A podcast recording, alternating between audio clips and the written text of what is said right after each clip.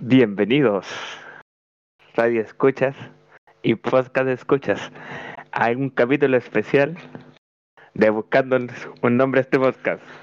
En el capítulo de hoy,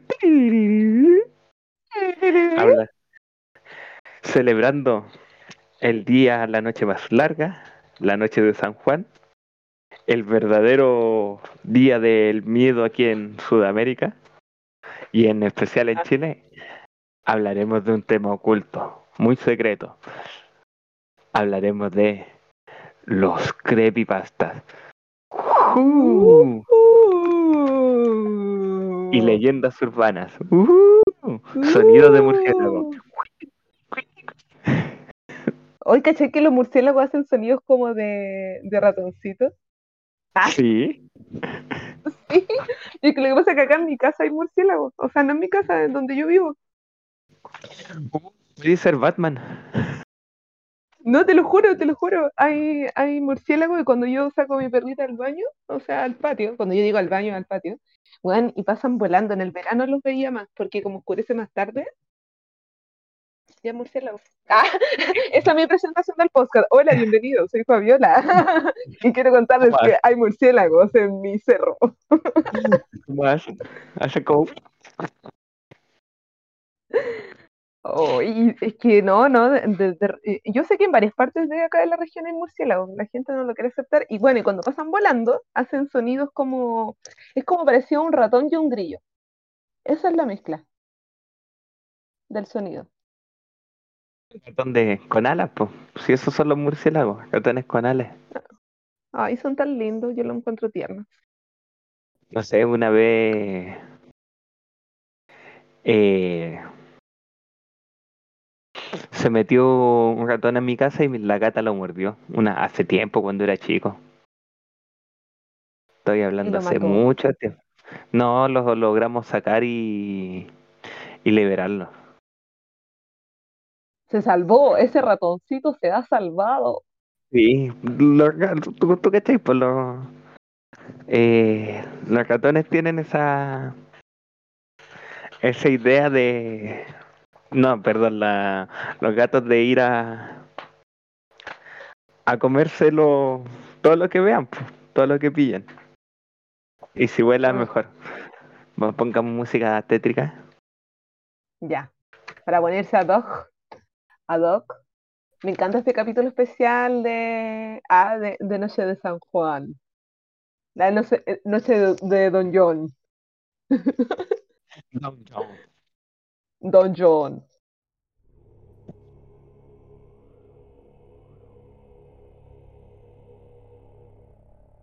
La mejor música de terror para tus videos, sin copyright. Buena. Ay, me dio miedo, me voy a ir a acostar. Tengo miedo, tengo miedo, tengo mucho miedo. Ya, eh, como vimos la pequeña presentación que nos fue actuada, fue una presentación presentadora. Serio. Eh, es porque hoy día vamos a hablar el especial de San Juan, po. vamos a hablar de, de las cosas, de las leyendas urbanas latinoamericanas, algunas leyendas urbanas de aquí de Chile, algunos creepypastas. Mm. Para los que no sepan, las creepypastas son la- las pastas Las pastas que dan miedo porque salen del plato y te asustan. que asustan. Son Tienes que tener media- cuidado porque puede haber una pasta terrorífica debajo de tu cama.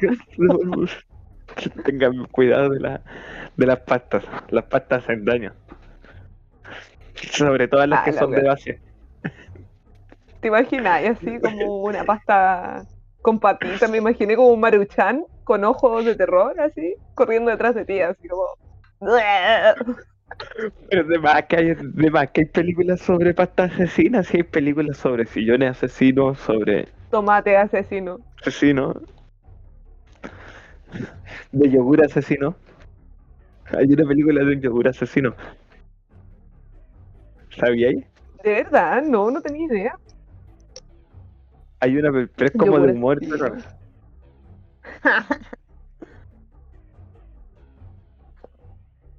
¿Y por qué se llamarán creepypasta las creepypasta por las pastas? po? Ese por, es, es por paste, por eh, creepy significa creepy, creepy, creepy, ¿Creepy? creepy. Es como terrorífico, ¿no? Sí, espera. Creepy espeluznante. Espeluznante. Sí, Yo estaba Y- cachando y- que. Dígame. sí. No, lo, No, dígame. lo otro. Lo creepy es creepypasta. Creepypasta es que, que paste es como de pegar, de cuando sí copy paste. ¿Cachai? Claro. Entonces los, los creepypasta son leyendas urbanas, por la- los cuentos que uno le, le dice a la gente y la gente le va diciendo a otro y todo el mundo termina creyéndose. Es que Que es eso estaba verdad eso. cachando de las creepypastas. Sí, Que, que la- la- las creepypastas son historias que salieron como de una página, como de un blog.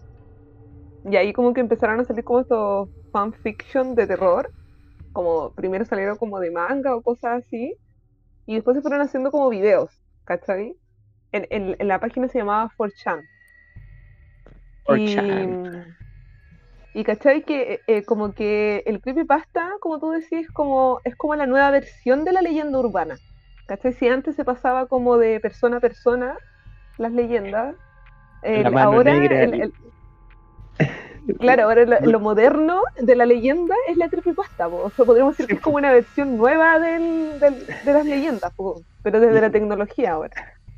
Sí, el- el- la versión 2.0. Exactamente. Igual cuático, Sí, po. es como tú nunca, eh, a ti nunca te dijeron en tu colegio la leyenda de la mano negra, ¿no? que se supone que en casi todos los colegios era como que eh, en el donde, como- donde estaba el, el salón, el salón de actuación, ¿cachai? El, ¿Ya? ¿cómo se, cómo se llama esa parte? El salón. de- auditorio? el salón. El auditorio. Había, siempre como que había muerto alguien. Y si tú ibas y a cierta sí. Había una mano negra, una mano roja que te tiraba. ¿Esto qué? Esa cuestión la escuché mucho. La, la mano negra. Uh, ¿Sabéis que yo escuchaba la misma historia, pero como yo fui casi toda mi vida en colegios eh, religiosos, eh, era la monja. Siempre era la monja. La monja verde, la monja blanca, la misma hueá de la mano. Pero era en versión monja. Y como que también, que Ah. supuestamente la monja se había muerto, y que la monja aparecía por cualquier parte del colegio. Bueno, a ver, los colegios religiosos son muy antiguos y dan miedo, weón. De verdad que dan miedo. mira, sí, es que como que siempre. Mírame encima. La mano. Está en México la leyenda de la mano negra. El niño de ¿De la mano verdad? negra. Sí. La mano ¡Qué negra. miedo! Y, siem- y no te, y puede ser porque la mano negra siempre se asocia como a la mujer o como la- a una mujer. Una mito- es una mitología, una mitología castellana. Ah, con razón llegó hasta acá. Sí, porque los mitos latinoamericanos como que cruzan fronteras, como la Llorona. Sí. Eh, La, la Llorona está como en México, Chile, creo que Perú. Son, son mitos que trascienden.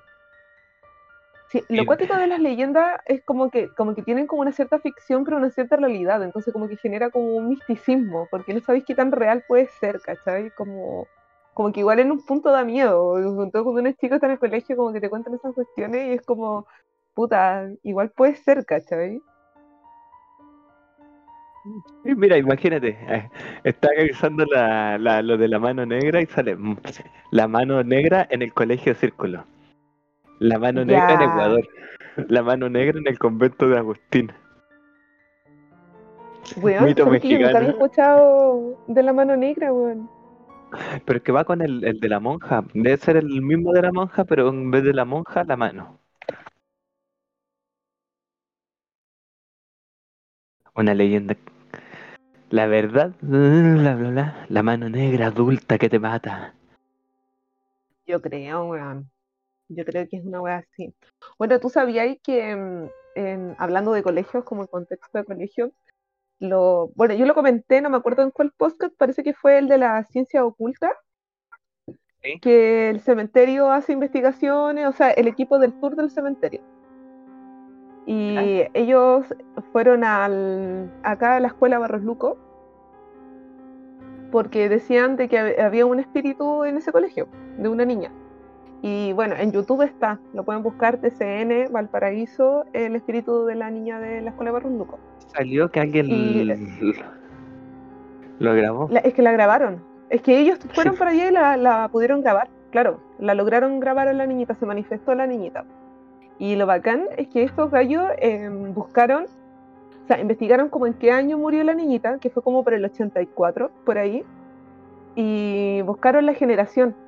Buscaron niñas de esa generación para preguntarles si sabían algo acerca de esta muerte. Y resulta de que encontraron exalumnas y encontraron justo exalumnas que vieron cuando esta niñita se suicidó. Era una niña que se suicidó del último piso de la escuela Barros Luco. Se Mi, tiró. mi mamá lo vio. O mi tía, mi ¿Tu tía. mamá? no me acuerdo si mi tía o mi mamá.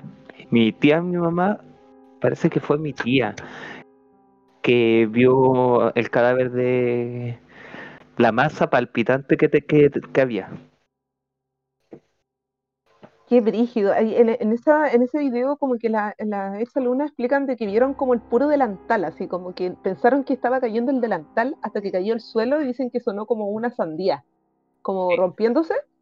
Y que, claro, y después describieron eso, lo que tú acabas de decir, porque se, bueno, se mató automáticamente la niñita. Sí. Qué Pero qué terrible, traumante porque- igual ver eso, como, como en el colegio y ver que una niñita se tira, weón.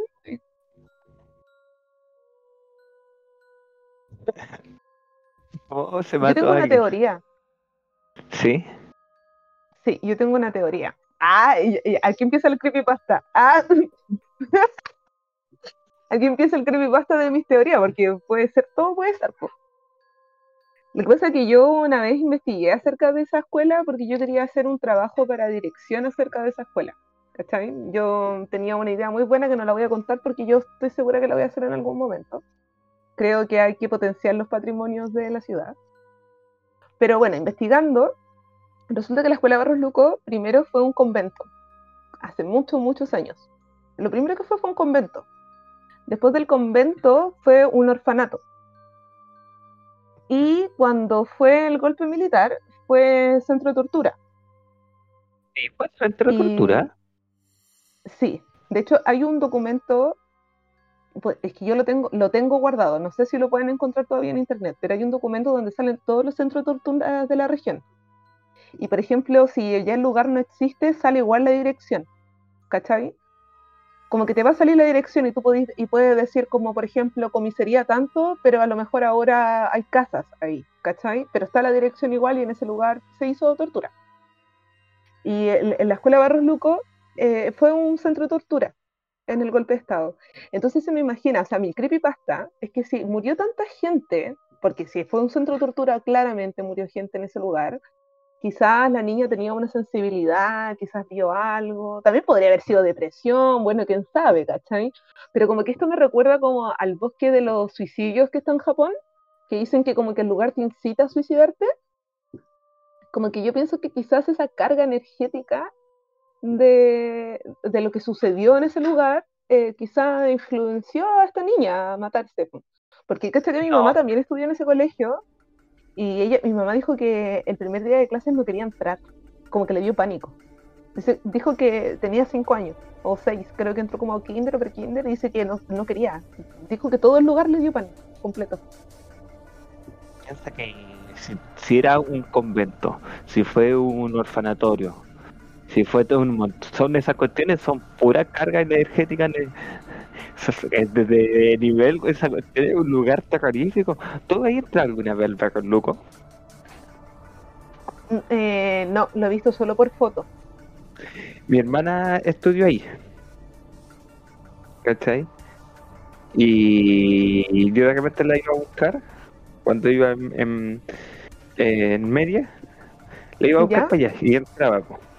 También yo hice, eh, fui como a tres veces a Scout ahí. ¿Ya? Y nos, y, y nos hicieron, y una vez con los scouts eh, bajamos al, al subterráneo que tienen, po. Y es como, es como estar en una catacumba en, un, en una película de, de zombies. ¿Cachai? O ¿De o- posapocalípticos. Sí, en la- o sea, piso de tierra, cuestiones abandonadas, sillas botadas, Ah, en mal estado. ¿Hay jugado, el- mira, ¿hay jugado el Silent Hill? No. Pero he visto, he visto imágenes, videos, y cosas así. Ah, ya, sí, ¿hay visto videos del Silent Hill y cosas así? y he visto películas. cuando- eh, Vi, las películas. No sé si También. sirve. Ah, sí es suficiente. Cuando pasan al mundo desastroso, cuando pasan al mundo, al- a la contraparte oscura. Es que sabéis que en Valparaíso hay muchos lugares que son así. Hay muchos lugares, sobre todo en el centro, que tienen estas como, no sé, que son como subterráneos, que son Sí. de muy dudosa procedencia porque están ahí, ¿cachai? Como que siempre lo ocupan como de bodega. Pero ¿por qué Yo, es que- existen, weón? O tienen las luces hechas tiras y tienen que O bajar están con lámparas. ¿Cachai? Y que en como mi que escuela también Como que nadie quiere en mi bajar escuela ahí. también existe en mi escuela también existe eso en la escuela de teatro que estaba en ¿Sí? Sí también tiene ese, ese mismo lugar. Y caché que ahí guardábamos escenografía y cosas así. Bueno la escalera era de madera y tenía como cinco peldaños rotos. Y lo mismo así y eh, como que parpadeaban las luces y teni- es como es muy grande. Es, es como un subterráneo muy grande que tiene tenía como mini habitaciones. Y esas habitaciones se le pasaba la humedad del baño, así tal cual como lo que estáis contando de Silent Hill. Como había humedad y al fondo había una habitación que tenía una puerta muy pequeñita, como para que entrara un enano. Sí. Y cachai que yo investigué y mi escuela también fue centro de tortura, pues. y eso era un galpón, era un... ¿Qué fue antes? Fue una fábrica de camisas.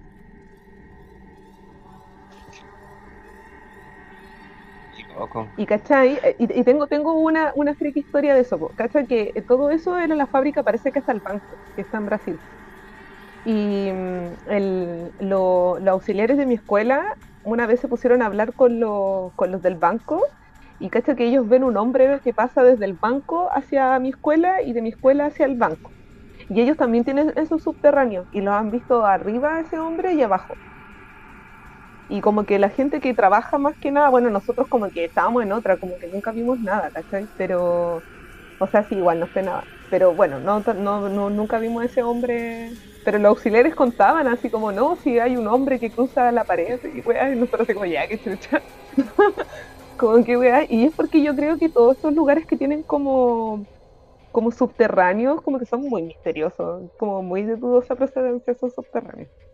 No, sí, a mí, a mí me pasa con los subterráneos de los edificios, que no me gusta, como que tiendo a evitar los subterráneos, porque como que no, siento que como no le llega la luz natural, se dan para su espacio y son, y más encima como son, son húmedos, son helados, Oscuros. oscuros, no va, no está la gente, no va la gente, porque nadie como va una como, sensación de, de claustrofobia igual. Sí, po. yo creo que eso también puede ayudar a que, el- a, a que la gente vea cosas, eh, el tema de la sugestión. Sí, po, a no ser que esté grabado. Por ejemplo, Sí, el pues. Duoc de Brasil eh, también pasaba algo similar. El, el Duoc de Brasil era una fábrica de madera, ¿ya? Hace mucho tiempo, como en el 50 APP. Era una fábrica de madera. La que Y, se quemó. eh, claro, pues y en un Bueno. año nuevo, eh, abajo tenían, en el subterráneo tenían como explosivos o cosas así. Y claro, se quemó, explotó y esa es la historia que la puede- que, que quedaron los bomberos descuartizados como arriba de las Sí. palmeras y que fue muy cuático. Ya, ahí yo me acuerdo que en el subterráneo del BUOC estaba la biblioteca, porque ahora está al frente, pero antes estaba ahí. Y los guardias decían de que en la noche, en las cámaras de seguridad, se, ve, Sí. se veía cuando ocupaban los computadores. Se prendían los Oh. computadores, se movían las sillas. Y los Y- weones y como más- que lo veían desde las cámaras de seguridad, pues weón. Así ni siquiera era como una wea de voz a voz, sino era como que estaban cuidando los, los que se quedan de noche, ¿cachai? Es como, oh, cacho, se está moviendo la silla, weón, me cago. Sí, pues sí. O se abrían las puertas, weá, así, po. Porque esas cuestiones son como, no sé, yo creo, yo en ese tipo de sentido yo sé que pueden pasar esas cosas. Creo que esos sucesos, como así, aparte de la sugestión, realmente hay cosas que uno ve y uno dice, uno se retija los ojos, No. no, si en realidad no, no pasa nada. No, No, no, no pasa nada, pero es que son lugares súper cargados, po. Y, y es cuático porque son como lugares que tienen, Valparaíso tiene mucha historia, yo creo que hay montones de lugares como de Valpo que tienen mucha historia y que hacen otra cosa ahí. Por ejemplo, yo me pregunto, tú cachai en Varón que estaba el hospital, ¿cierto? Y ahora hicieron departamento. En esa ¿cómo parte, vivir a esa porque sacaron- gente? Yo ni cagando compraría un departamento ahí, weón. Es que ni cagando, ni cagando. Yo pensaba cuando estaba, cuando demolieron el hospital y empezaron a hacer esos departamentos, yo pensaba en mi cabeza así como, weón, ¿quién- qui- hay, que, hay que ser muy poco super- supersticioso como para comprarte un depa ahí, weón. así como de repente ver un que- enfermo en el pasillo, así, me cago. O simplemente no saber que eso fue un, un hospital, pues. Pero es que tiene la fachada, hay una parte como de la entrada que eh, como que rescató un poco la fachada del hospital, como la entrada Sí. parece. Sí, pues. Igual hay gente Tenés que que comprar el vivir- departamento de abajo, como en, en la, en la quebrada. Ahí, es el, el departamento de la quebrada, ese, ese tenés que comprarte, no el del principio, porque el principio ahí está el hospital. Hay gente que no le, no, no le importa o le gusta ese tipo de casa. De verdad, debe haber gente que le gusta. así como unos buenos así fanáticos de los Ouija, así como, uy, me compré este Ouija que me llegó de Estados Unidos, compremos un departamento en ese antiguo hospital. Aprovechamos de hacer nuestras sesiones espirituales. O, o- o la clásica en los colegios, la típica que hacía ahí la Ouija. Sí, sí, eso era muy típico. ¿Tú jugaste a la Ouija? Sí. Pero nunca ¿Y te pasó, pasó nada. algo raro? No, nunca va. ¿Pero cómo lo jugaban? Ah, poseído. ¿Pero lo jugaban Eh. como en un papel, una wea así? Sí, pues. No en la tabla. Nada, nosotros fuimos más cabronas. Fuimos Lo más jugaron en la- cabronas nosotros. La jugaron Es en que la- tabla. Es que no teníamos una tabla. Señorita Fabiola tenía una tabla en la casa. una tabla cualquiera. Y una compañera tenía un bisturí. Nadie sabe por qué niñas de 12 años una tenía un bisturí, pero una niña tenía un bisturí. Entonces como que nosotros empezamos a jugar primero en papeles. Claro, como típico sacar la hoja de cuaderno y así de lo ¿cachai? Pero Y la buena como siempre ha sido súper investigadora. Ah, como que siempre quise estudiar metodología en la investigación. Ah.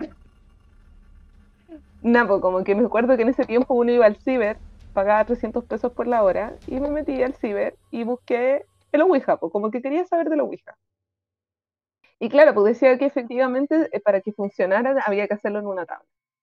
Y bueno, el origen de la Ouija, que fue post Segunda Guerra Mundial, por eso tiene el símbolo nazi, en que las mujeres, eh, como mandaron a sus maridos, sus hermanos, sus hijos a la guerra, eh, se creó esta tabla, ¿cachai? Para, porque ellas querían comunicarse con los espíritus para ver si sus familiares estaban vivos o no, ¿cachai? Así se creó la ser. Oye, ¿estáis vivos? Márcame, llámame de nuevo. ¿Sí o no? Ah, chúpalo. Ah, ¿le imagináis? Pico para el que lee. ¿Estás vivo? Sí.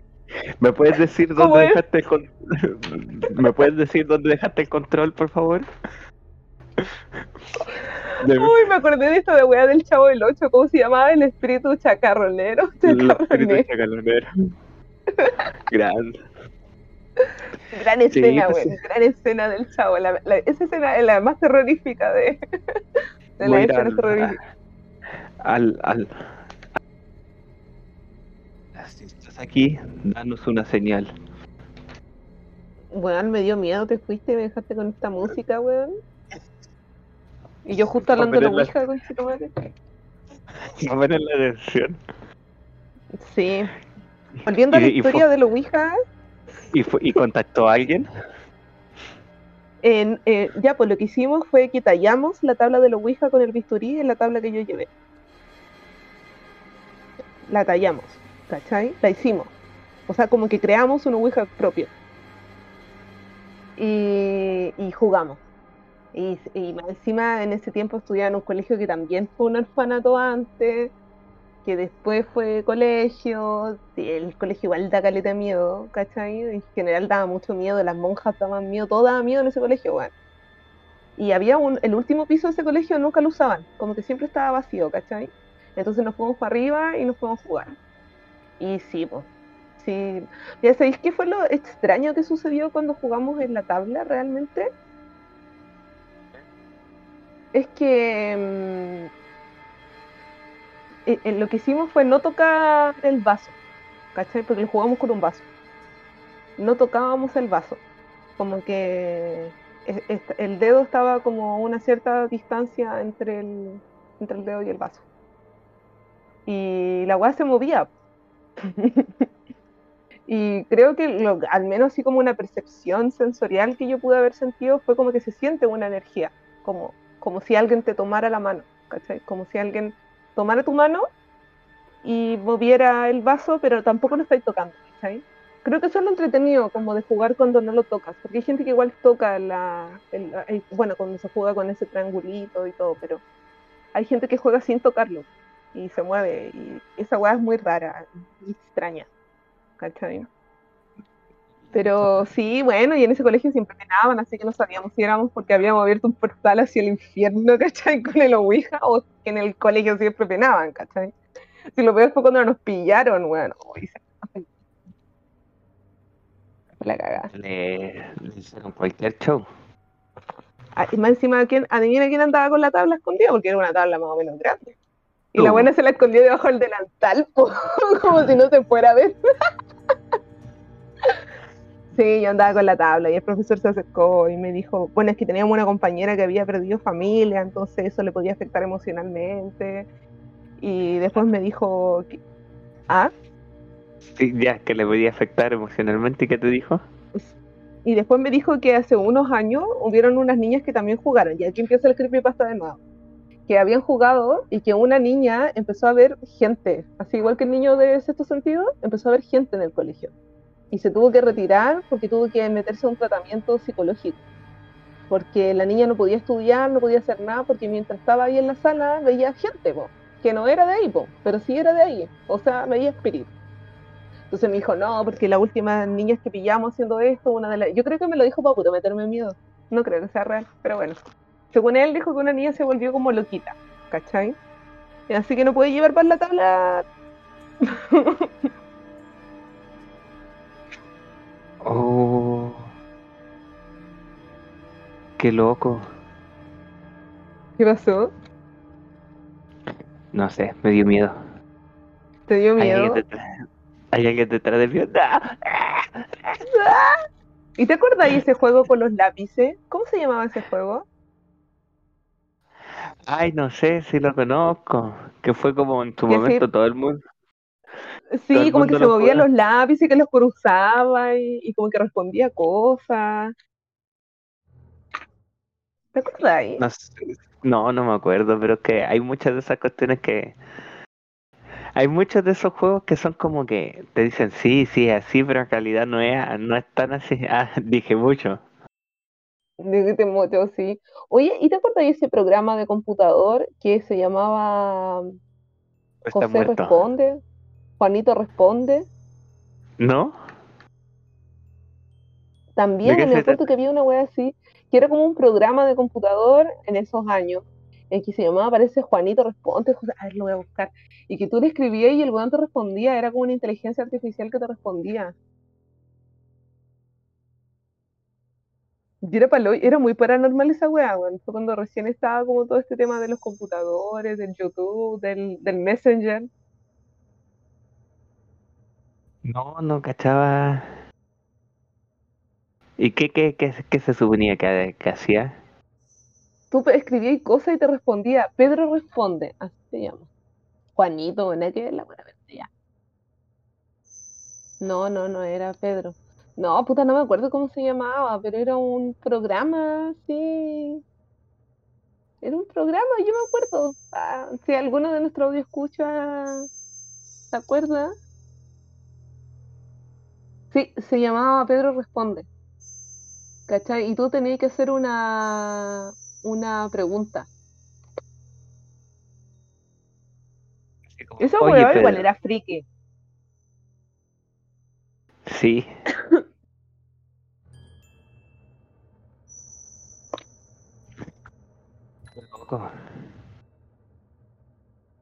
Brígido. Oye, y hablando de la noche de San Juan, ¿por qué será tan cuática esa noche? Yo creo que porque, una, porque es la noche, dos, por dos motivos. Una, porque el solsticio de verano. No, el solsticio de invierno. o sea, en el, en el norte es solsticio de verano y en el, en el sur, hemisferio sur, solsticio de invierno. Sí. Y lo otro importante porque se supone que en la tradición judeocristiana el día que el, el día que nació Jesús fue por esta fecha. O sea, eh, Juan. No, Jesús. Pero Jesús nació el 24 de diciembre. No. La Biblia nunca habla de cuándo nació Jesús. Me está jodiendo. Yo tenía entendido que, Juan Bautista había nacido un mes, o sea, seis meses antes que Jesús. Por eso, por eso se había calculado de que Jesús había nacido el 24 de diciembre, porque Juan Bautista había nacido el 24 de, de, junio. Piensa que eh, el calendario que nosotros usamos ahora, el calendario greco-romano, fue una fue impulsado por él.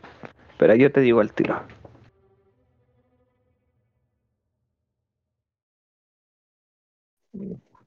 Nosotros, el calendario que usamos actualmente es el gregoriano. Y fue empezado a usar en 1582 en España.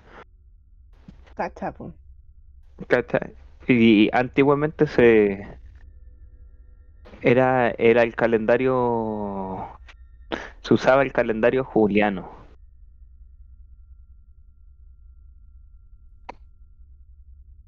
Entonces hay muchas cuestiones que que no, no se conectan. Lo mismo que en la era romana se usaba el calendario de Rómulo y tenía 10 meses. Entonces, ¿qué, qué, Entonces, en teoría, no es, no es el nacimiento de, de Juan Bautista, el nacimiento de Jesús. Mm, sí, ¿por qué? Porque se supone que Jesús nació en el, en el día más largo, o en la noche más larga, no me acuerdo muy bien. En la noche más larga. Sí. Entonces, es que lo que pasa es que aquí nosotros tenemos la noche más larga, pero ellos en otra parte del mundo tienen el día más largo, porque en esta fecha también se celebra. El verano. Sí, pues, el verano. ¿Cachai? Entonces se establece que Jesús pudo haber nacido en esta fecha. ¿Por qué se hace eh, se asume que Jesús nació en el 24 de, de en la Navidad, porque el, la, un emperador romano, o no me acuerdo si un papa, decidió ponerlo en esa fecha. Porque, porque eh, el 24 de diciembre es el nacimiento de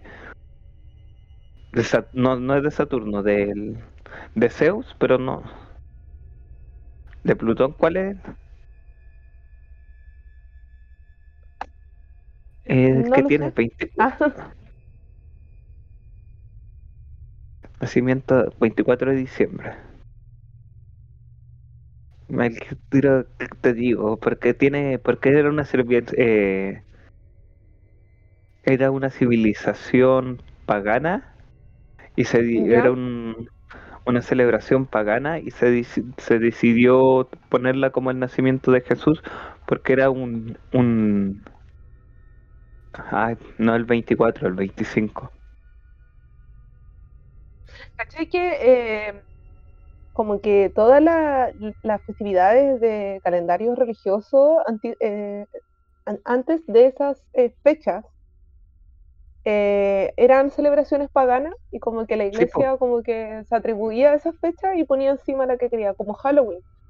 Una vez estaba viendo un documental de Halloween y también como que se celebraba, otra cosa que era pagano y, y como que la ya ponía, ya, no sé, Halloween o otra cuestión, la iban corriendo. Sí, pues sí. Ah. no sé. ¿Cachai? Espera. La Semana Santa. Bueno, yo tengo, bueno, para la fiesta pagana que se celebra en, eh, el, en el equinoccio de verano es eh, Lilith, que es una, o Lita, Lita creo que se llama Lilith, no que ver, Lita, que es una celebración pagana antigua de Europa. Ya.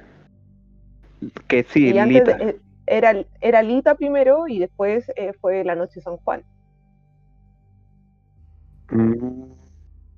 Es que, es lo que pasa es que como para para celebrar el otras para celebrar otras cosas y para eh, ir eliminando la influencia de, de, las otras culturas pues por eso se cambian pues porque mira porque antiguamente se celebraba al dios sol se celebraba el, día del sol Invictus. Invictus. Qué cuático, porque yo encontré que el, em, el 24 se celebra el nacimiento de San Juan o de Juan Bautista, porque prepara, porque Juan Bautista prepara a la humanidad para la llegada de Jesús.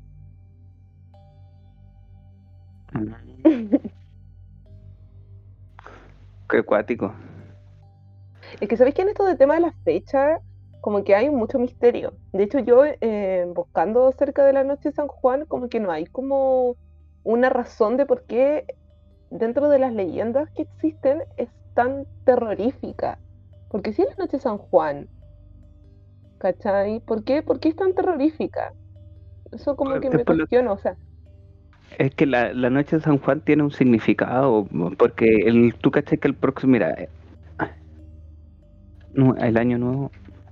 El año nuevo mapuche es el 24 de junio. junio. El 24 de entre junio, el, Entre el 21 y el 24 de junio. ¿Cachai? Sí. sí, exactamente. Y también eh, porque es una noche importante para, para los mapuches. Sí, pues, imagínate que el año nuevo, el año nuevo en Inca se celebra el 21 de junio hasta el 24, algunos el 22, ¿cachai? Todos, todos eh, ah, conspiración, conspiración. Todo sí, pues sí. Eh. ¿Cachai? Cómo se celebra el año nuevo, la fiesta de la cosecha, el, es por el solsticio de invierno del hemisferio sur. Entonces, ¿por qué tiene toda esta característica? Porque tiene toda esta, porque una es la noche como en la noche más larga, una es la noche más larga. Hay una toda una tradición mística de los pueblos originarios de, de este lado del, del globo. Entonces, por eso tiene esa característica más, más oscura, más, para nosotros, para nosotros como educados por el cristianismo, porque para los mapuches es una celebración. Claro, pero acabo de sacar una conclusión en relación a lo que me estoy contando. Sí. Que me calza así, pero redondito, redondito. Ah, va lo mismo, mi teoría. lo mismo, es lo mismo que ya te escucho. Es, e, es, mi teoría. Que cacha que Halloween también se hace una celebración, que no recuerdo cuál era, que era una celebración pagana, que es muy similar a la, que me estoy hablando de. Claro, la fiesta de la cosecha que es muy similar a la de los mapuches. ¿Por qué? Porque en, en el hemisferio norte comienza el invierno por lo tanto, en, Europa lo que, hacía, lo que se hacía era recopilar la cosecha porque se iba a congelar si no la sacaba, y por eso está el tema de las calabazas, las manzanas y todo eso, sobre todo en Alemania, es una festividad alemana me parece. Entonces se hacían eh, comidas o, se trataban de preservar esos alimentos para el invierno y se celebraba esa noche larga porque venía el invierno. Y después pasó a ser Halloween, porque los gringos la agarraron y le hicieron mierda. Y si estamos dando vuelta a esto, a nuestro hemisferio, entonces podríamos entender de que la noche de San Juan es nuestro Halloween. Porque tiene como la, misma eh, potencia y como la misma historia, ¿cachai? O sea, también acá los, mapuches cosechaban en esa fecha, porque se viene el invierno y, y es una noche súper oscura porque está eh, ligado a, muchas supersticiones muy cuáticas. Entonces como que podríamos decir que es como el Halloween del hemisferio sur. Eso es lo que es. Si nosotros quisiéramos celebrar un Halloween, nosotros deberíamos no celebrar Halloween. Porque nosotros el, el, 31 deberíamos celebrar el Día de Todos los Santos, la fiesta de los Todos Santos, porque es la que llegó por el catolicismo y realmente celebrar el, el, la noche de San Juan, pues, y ni siquiera debería ser la noche de San Juan, deberíamos celebrar, no, no sé si el, el, ay, ¿cómo se llama? El, el Wipantu, a menos que crear ahí en el... Wipantru. El Wipantru, pero deberíamos celebrar algo así, pues una... Sí, pues. Y por, tú cachai que por eso qué importante, eh, en, ahora en el Congreso se está haciendo la discusión de que eh, dejar de celebrar el 12 de... ¿Ya salió? ¿La aprobaron? Sí, la aprobaron. Qué buena, porque... va a ser el... Sí, lo vi ahora hace poquito en Instagram.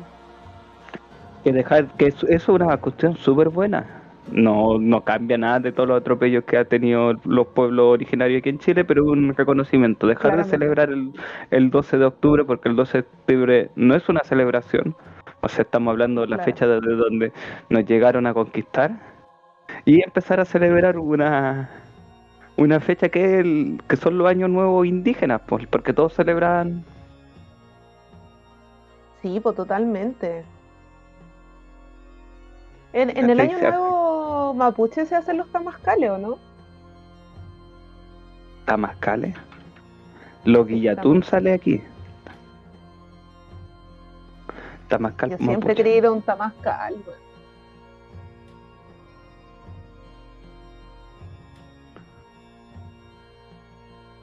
Una de ceremonia de, de sudoración. Sí, se meten como en una ruca y pues antes como que es, toda una abuela espiritual. Tengo muchas compañeras y compañeros que han ido a Tamascales y vuelven a otras personas, weón, así como súper renovado. Yo también quiero, ah, quiero ir a un Tamascal. El 23 de junio.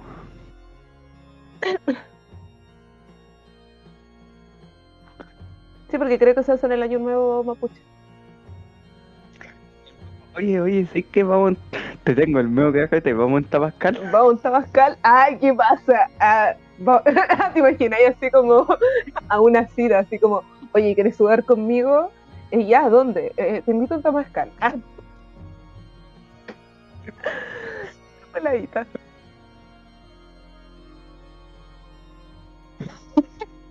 Y unos tabascales. ¿Qué pasa?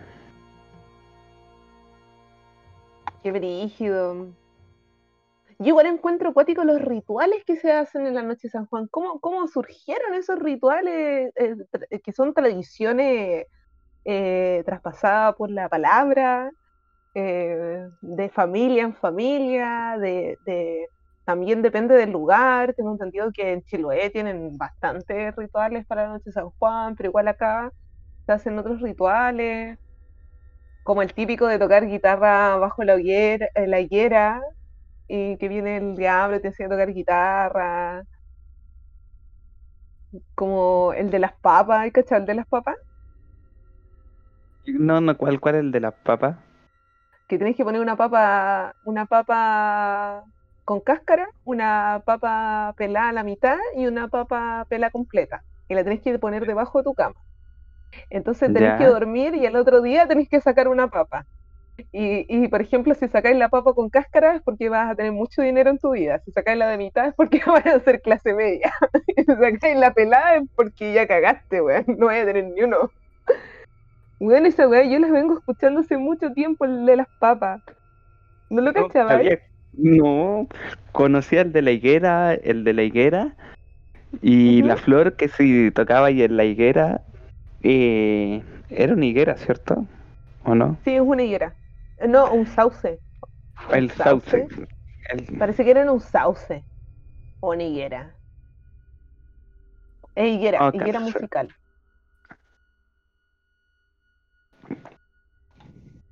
Eh, sí, pues el, el la higuera que si ibais con la guitarra y el, el demonio te iba, eh, hacía un trato y te iba a dar super habilidades musicales. Así como, como la película de, eh, Caminos Cruzados. O, o, sí, Tenacious D o, o Caminos Cruzados, una cosa así, como que te va a venir un superpoder así, claro, Tenacious D, la, la uñeta del, del, colmillo del demonio, weón, y vaya a ser un super guitarrista, rockstar, weón. Yo no sé si hay gente que ha hecho esta weá, ¿cachai? No sé, si la ha hecho, cuéntenos. Mándenos su historia para hacer otro especial con las historias de ustedes, weón, porque a mí, yo no sé, y aparte yo no sé cuál es la higuera, weón. ¿Habrá una higuera acá? O sea, además que sí, pero ¿dónde podía encontrar una higuera así como a la vuelta de la esquina? Es que se supone que, mira, la higuera, ¿por qué es la higuera? ¿Por qué es la higuera el lugar donde tú podías hacer tratos con el demonio? Porque este tiene un... Eh, la mayoría de las historias tienen un origen científico y un origen religioso. ¿Tú cachai eso? ¿Ya? Obviamente. Sí, obvio. En la Biblia, eh, mira, científicamente tú cachai que la higuera no es un árbol estéril. ¿Ya? La higuera no puede dar, las frutas de la higuera no, no tienen, no pueden engendrar otra higuera. ¿Cachai? Comprendo. No, no puede, el, no es como la palta que si tú pescas una, un cuesco de palta y lo, lo podías hacer germinar y lo podías plantar en cualquier parte, claro. si lo hacéis bien. Aquí no, la higuera no, no germina. No, es imposible que germine. Eh, la única forma de que eh, la higuera se dé es por, por mediante desquejo. ¿Ya? Suena. ¿Y qué es, qué es un desquejo? Cuéntanos, Jorge, no sé qué es un desquejo. ¿Un esquejo? Un esquejo es cuando tú pescas un árbol, le cortas una rama y la plantas en la rama. Y la cuidas hasta que esa ah, rama se vuelva un... Ya. ¿Tú un arbolito. Un arbolito. La higuera la única forma que se dé es mediante esquejo. Wow. Entonces, ¿qué es la, ¿cuál es la conclusión que se llega? Que si donde hay higuera, hay ser humano. ¿Por qué? Porque la única forma que la higuera llegue a una parte es por la presencia del humano. ¿Por qué la higuera es estéril? Porque en la Biblia, Jesús, mi compadre Jesús, que todo te lo, toda la gente te lo pone así como. Te lo ponen así como, oh, sí. Un día estaba, estaba en el desierto, estaba tomando sol, estaba durmiendo debajo de una higuera, estaba tomándose una siesta, y que me despierta y le dice a la higuera, oye, dame fruta. Ya, quiero fruta. ¿Qué pasa? Y la higuera, siendo el hijo del Señor, la higuera le dice, ¿sabes, ¿sabes que compadre? No estamos en fecha. No le puedo dar, no, le puedo dar higo. Ah, no hay mano, no hay mano, hermano. No hay mano, no hay mano. Y Jesús se enoja y le dice, mira, no me hiciste caso a mí, hijo de Dios, sacando el currículum, el, señor de señores, ah, ¿qué pasa? Te maldigo. Y la maldijo con, como la maldijo con esterilidad. Ya. Entonces, ¿cuál, ¿qué pasa? ¿Por qué, se, por el diablo hace trato debajo de la higuera? Porque es un árbol maldito por Jesús. Claro. Ah, ¿cachai? Ahora entiendo todo yo, yo me imagino así como llegando el diablo así con chaqueta de cuero en una moto así como Ghost Rider así. a la higuera así. Ya, flaca, Cristo tocar guitarra. Una wea así, me imagino. Así como, ¿quieres tocar guitarra flaca? Súbete a la moto. Ah, como ese capítulo de un show más. Ya, perdón. Sí, pero se supone que para conseguir esa cuestión tenéis que subir a la higuera y tomar la flor, una cuestión así. Es como. No es como que. Esa weá es como el laberinto del fauno, cuando la cara chica se mete dentro de la la llave, es como que la manda a volar, pues weón. y me decía, ¿cómo te subís con la guitarra, pues weón? Así que subís con la guitarra, buscáis la flor. Eh, dependiendo de la historia, hay una que tenéis que subirte a una a buscar una flor que solo eh, florece en ese momento. Es como. al final, es como un objeto mágico. Es como, sí, es como no sé, como encontrar un trébol de cuatro hojas, es como imposible. Has, encontrado eh, la flor de la higuera. Tienes más tres a la defensa. Me acordé de la manzana de cristal de tronquitos de Hora Aventura, weón. Si tuvieron que pasar no sé cuántas weas para encontrar la manzana de cristal y cuando la encuentran, el tronquito se la come y explota, weón. Como una wea así, como una wea imposible, weón. Exacto, pues, ¿cachai? Entonces, ahí el, lo científico es que la higuera es un árbol estéril. Lo, lo, religioso y mitológico es en el hecho de que Jesús la maldijo y se conviene con la, con la leyenda urbana de que como está maldito por Jesús, eh, como es un árbol maldito, ¿dónde cree? que no tiene la bendición del, del Señor, ¿dónde cree que el diablo está en su territorio? Mi compadre árbol. en volada el, el, árbol tiene una puerta secreta para entrar a un antro del infierno e ir a, a rockear abajo con los, con los rockeros, no sé. Una wea así. Qué wea. Qué cuático igual. ¿Habrá gente que lo, que lo, lo habrá hecho? Habrá gente, o quizás aprendió a tocar guitarra, pero en el fondo fue por estudio. ¡Ah! Su a la higuera y después se puso a estudiar guitarra y dijo, no, si me enseñaron en la higuera. Y no, fue mérito tuyo. Es, que muchas cosas son así, pues como, es cuático eso lo de la higuera, pero ese, a mí me da risa, me, me gusta esa historia, porque es como, y, y no es cualquier higuera, son como higueras especiales. Como, obvio, me paré, estuve todo, te imaginas que estuve toda la noche parado en la higuera, cagado de frío, con lluvia, y no pasó nada. Sí, por ejemplo, acá cerca de mi casa, no, sé si hay una higuera, no creo que haya una higuera. Con una plaza que una higuera, no dudo mucho. Yo creo que, que, igual esta leyenda debe venir de, de, de cuando todo esto era campo, cuando Chile era más campo, no tan urbanizado. Porque, por ejemplo, ahora en este momento tú salías a la calle y no vas a encontrar una higuera. Ni cagando, sé yo, ¿a dónde va a encontrar una higuera acá donde yo? Se me imagina que igual, aparte de la explicación religiosa científica que tú das, es porque quizás antiguamente, como era más campo todo, había más árboles y quizás en cada casita había una higuera o cerca del sector había una higuera. Porque ahora es donde busco una higuera, a no ser que viva en, no sé, en el campo. Mira, aquí mira, en una página de, de, frutos. ¿Ya? Es eh, Marcos, eh, capítulo 11, versículo del 12 al 14.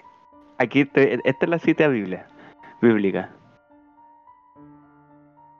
Eh, al día siguiente, cuando salía de Betania, sintió hambre Jesús y vio a lo lejos una higuera con hojas y se acercó para ver si encontraba algo. Al llegar no encontró más que hojas porque no era tiempo de higo. Entonces le dijo, nunca jamás nadie coma frutos de ti. Los discípulos lo, oyeron y a la mañana siguiente vieron que la higuera seca de raíz. Pedro les se dio cuenta y le dijo a Jesús, maestro, la higuera que maldijiste se ha secado. bueno, venga,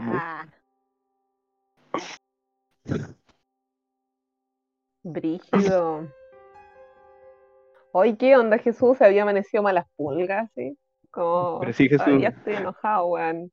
Estoy enojado, weón, así que día te maldigo, loco, hermano, día te maldigo, árbol. Pero si Jesús era terrible malas pulgas, pues. Piensa que cuando llegó a la iglesia y vio todos los weones vendiendo, pescó sus weas y las botó y dijo, váyanse de mi templo, mi templo no es para vender. Bueno, culeados, que Es que- la- la misma weá que hacen en la en la celebración de los po. Que La Sí, po. parece parece feria navidad, weón, que la celebra, o sea, bueno, eh, conmemorar o no sé cómo se dirá, eh, bueno, ir a, a, a ver a la ojo, Virgen. Ah, no, el. Oye, po, sí. Oye, algo sonó. Sí. Detrás de ti. Ah, no, pero no se ha cortado el cry. No. Ah, ya. ¿Cachai que hay, hay otra? Es que sabéis que yo busqué rituales, pero yo estoy contando los que me sabía. Bueno, el de, el de la higuera es como era súper popular, ¿cachai? El de las papas igual como que lo podía encontrar. Pero hay uno que no sé si será por mi familia, como que lo... Yo lo he escuchado en mi familia, en- no sé si otras personas lo conocen, pero es que uno que es para ver el futuro. Ya. Eh, entonces tú tenés que poner un espejo, dos velas blancas, un bol con agua y tienes que tener una tela blanca que esté nueva. Y la tienes que planchar para que esté así lisita, lisita. Y tú tomas la tela y la, porque está el, el espejo, adelante del espejo está el bol con agua, las dos velas blancas, y tú te pones de frente al espejo con la tela, pero tú no te tienes que ver en el espejo. Solo se tiene que ver la tela, como que tú te asomas como hacia un costado para poder mirar el espejo claramente.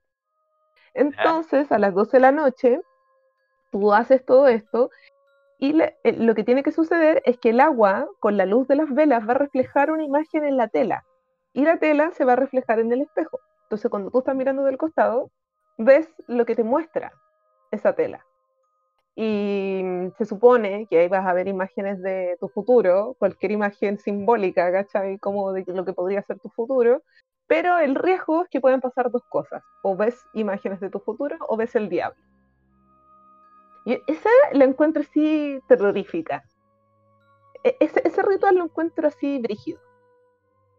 Brígido así pararte en la noche, apagar la luz, prender dos velas, el agua, el paño, el espejo, weón. Qué weá, weón. Aparte Me que igual por consecuencia el agua va, va eh, como el agua está ahí, va a ser un reflejo, o sea, va a mostrar algo y al final igual va a ser un simbolismo de la mente que vaya a buscar formas, po. o sea, va, va a armar una forma, obviamente, o sea, vaya a ver algo, claramente. Pero es como, no sé, yo, yo lo he escuchado así como de mi familia que han contado que eso se hablaba hace muchos años, que mucha gente hacía eso para ver su futuro. Ya. Oh, qué, qué loco. Porque mira, no sabía eso lo del espejo, porque busqué, ahora estoy leyendo historias, ritos de la noche de San Juan. Y sé que mezclé como mezclé, hemos mezclado varias historias. Yo mezclé alguna en la historia. La de la. Es que se- es que- Sí, Es que igual, como estas son leyendas o tra- tradiciones de la palabra, como que igual van modificándose, como que podía encontrar varias versiones de lo mismo, ¿cachai? Porque como, como que en distintos lugares van cambiando algunos detalles. Pero puede ser lo mismo, pero no, pero sí. Ah, ahí hablando lo del agua, lo del espejo. Mira, aquí está. Florecimiento de la higuera. Se supone que la higuera solamente florece en la, en la víspera de San Juan, como te había dicho. Se, supone que si tú escaláis el árbol, tenés que ir al máximo del árbol de la higuera. Y si encontráis. Entre más vais subiendo, vais a encontrar. Eh, eh, vaya a escuchar, va a ir subiendo y vaya a escuchar gritos, maullos, gritos espantosos, se ve aparecer el diablo, serpiente. Pero si tú no tenías miedo y subías hasta el máximo y pescáis la flor de la higuera y te la ponías al pecho, después de bajar, la flor desaparece, pero obtenías fortuna y felicidad. Porque por el dicho, el que no Cacha, tiene miedo. O sea, si superáis la prueba, ¿cachai? Que es como de juego de video, tenéis que superar la prueba, resistir. Es que en todos tenés que superar la prueba, porque la que te estoy contando igual da miedo, pues, weón. Así como, Sí, po. como que, ¿qué? ¿Cachai? ¿Qué? La higuera musical es lo que es. Si la tradición es que si Sí. te pones bajo guitarra en mano, justo a las 12 de la noche aprenderás el instrumento a tocar por arte de magia. Sí.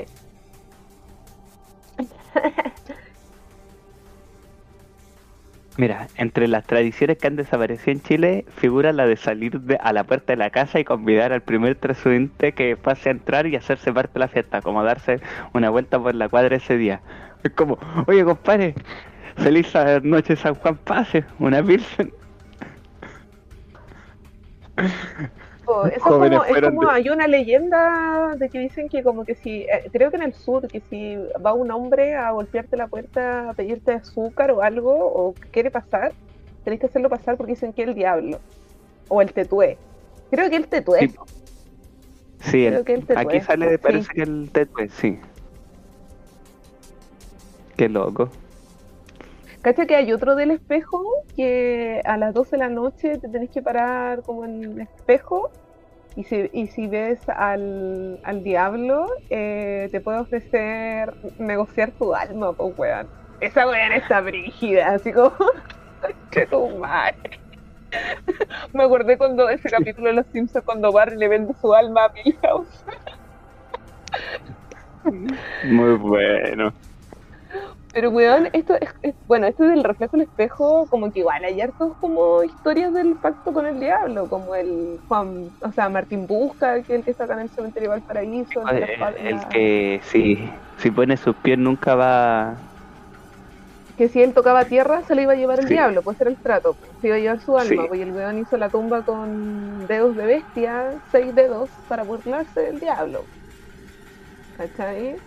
Pero también, el- ¿tú cachai el cuadro del niño que llora? Sí, el cuadro del niño que llora, que se, se supone que ese cuadro ha, ha provocado. Cada persona que tiene en una casa se quema la casa, hay accidentes o alguien muere. Pero tú sabes por qué Me pasa acuerdo eso? que. ¿Por qué? No, ya, pero cuéntame tu historia. Hace mucho tiempo salió una imagen en. Casi me da algo. ¿Por qué? ¿Qué te pasó? Lo bueno, estamos cagados de miedo contando esta weá. Ponemos una voz seria. Nadie está detrás de mí y me está hablando y como estos audífonos aislan muy bien el sonido me doy vuelta.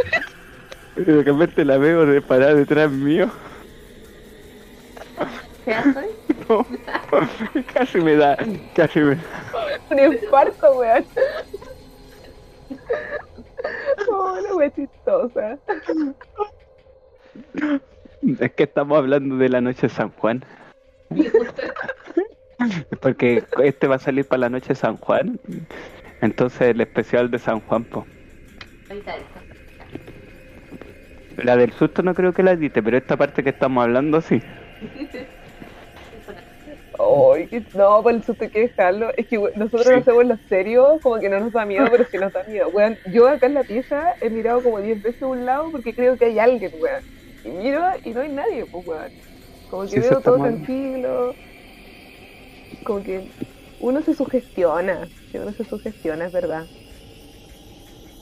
Lali me estaba Ya, diciendo me- una que ¿Qué me, me, está- me estaba contando la de los porotos, que si tú compones con los porotos con los nombres, papeles con, con los nombres.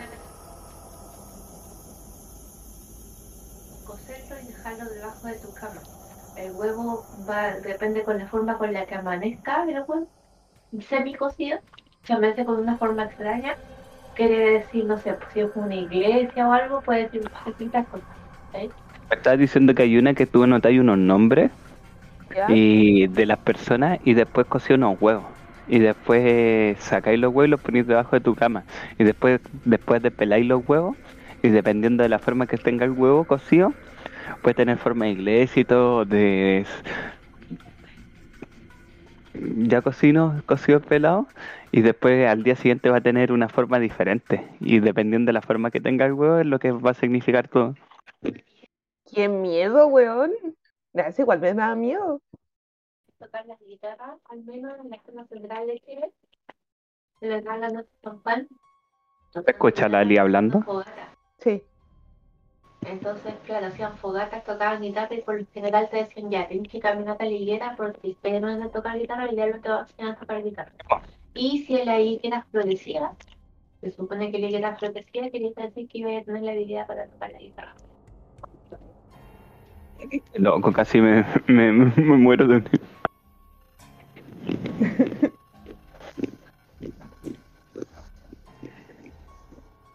Qué brígido. Mm. Oye, ¿y qué me iba a contar del. Oye, ¿Del qué? extrañábamos a Ali. Solo quería decir Sí. que la extrañábamos. No, hace tiempo que no aparecía en un podcast. Gracias, Ali. Ah, te extrañábamos. I love you. Em, Tú ibas a contar algo del cuadro del niño que llora. Que una vez salió en una cuestión en The Clinic, dice, Ujú. salía Chile tiene, está mal, tiene problemas, y salía el cuadro, y tenían el cuadro del niño que llora, pero no era el niño que llora, era la cara de Piñera puesta en el cuadro. Real, pues, weón.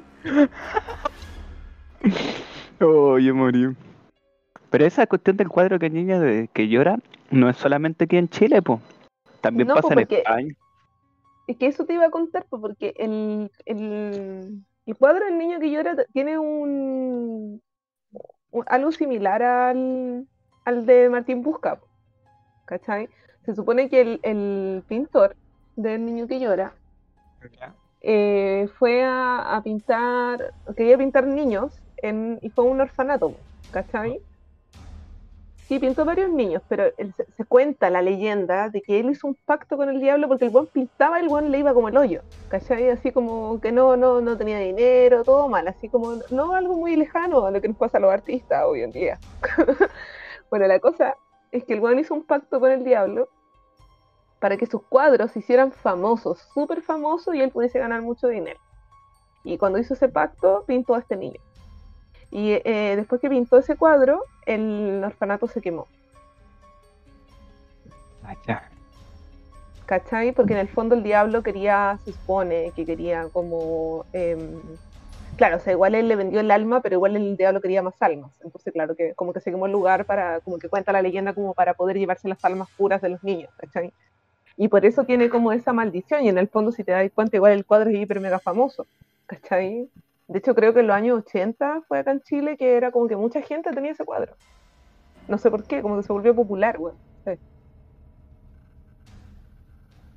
Mira, El niño que llora es una reproducción impresa del cuadro pintor del pintor italiano Bruno Amadio. Sí. El 4 de septiembre de 1985, el diario sensacionalista británico The Sun informaba que un bombero de Yorkshire afirmaba que copias intactas del cuadro eran frecuentemente halladas en ruinas de casas incendiadas. ¿Viste?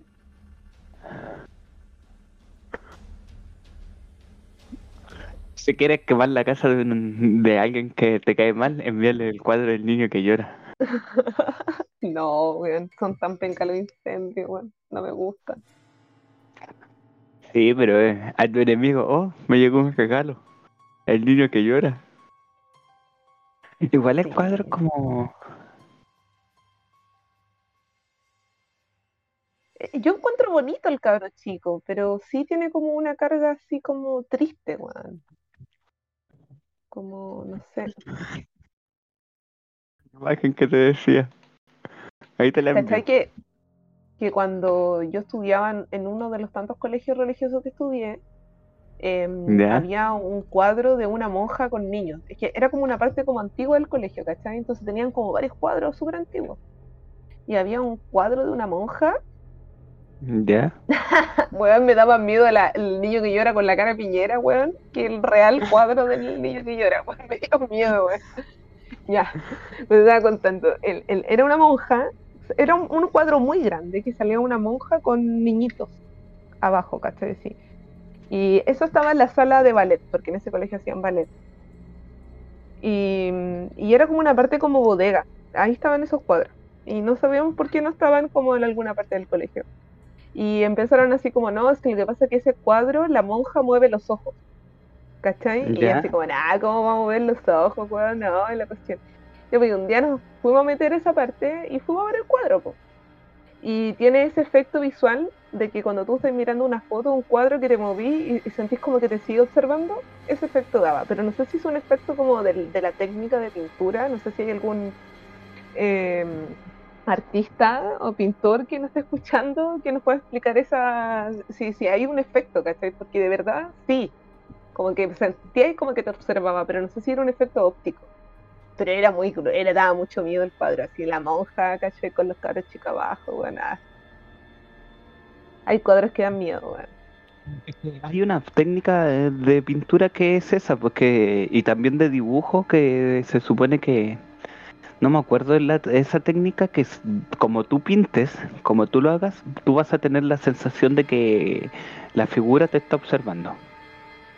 Desde la posición. Eso me imaginaba, que era como un efecto como óptico de la pintura. Mira, te digo al tiro, efecto de pintura que te ve. Y también es de foto. Los ojos que te siguen es el efecto Mona Lisa. Ya. Que la Mona Lisa también nos sigue con la mirada. Pero son como posiciones de los ojos que los ven que tú te que tú te mueves.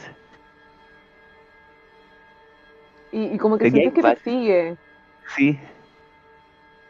Como que igual que tenebroso. Y yo creo que ese también, como te decía, la, la sugestión. hay muchas cuestiones de sugestión. Sí, porque yo creo que todas las leyendas traen como un poco sugestión. Como que. Em, y no sé por qué en la noche de San Juan como que agarran como más fuerza. ¿cachai? Como que, que agarran fuerza. Y, yo creo que sí, en parte es la sugestión y también pues, hay que pensar que yo creo que igual son creencias como mm, campesinas, ¿cachai? Como, como que se hacían en aquellos tiempos, ¿cachai? Como este de los huevos que contaba Ali Misterio, el de las papas, el de la higuera. También hay uno de la tinta china, que te ponía un papel, le tiráis tinta china en el centro, lo dobláis en cuatro, lo tenéis que poner debajo de tu almohada. Y supuestamente al otro día tú despiertas y lo abres y ves algo, un mensaje, un algo, un algo. No tenía idea de eso. No, si hay varios, Jorge, hay caleta, man. Hay caleta. Pero no sé, igual encuentro cuática esa la del espejo que tenés que pararte y ver si aparece el diablo, weón. Es como. Y yo, yo no me puedo imaginar el diablo así como. Como que yo lo imagino como un rockstar. como que no me lo puedo imaginar así como que aparezca en el espejo, weón. Se supone que aparece como atrás tuyo, una weá así.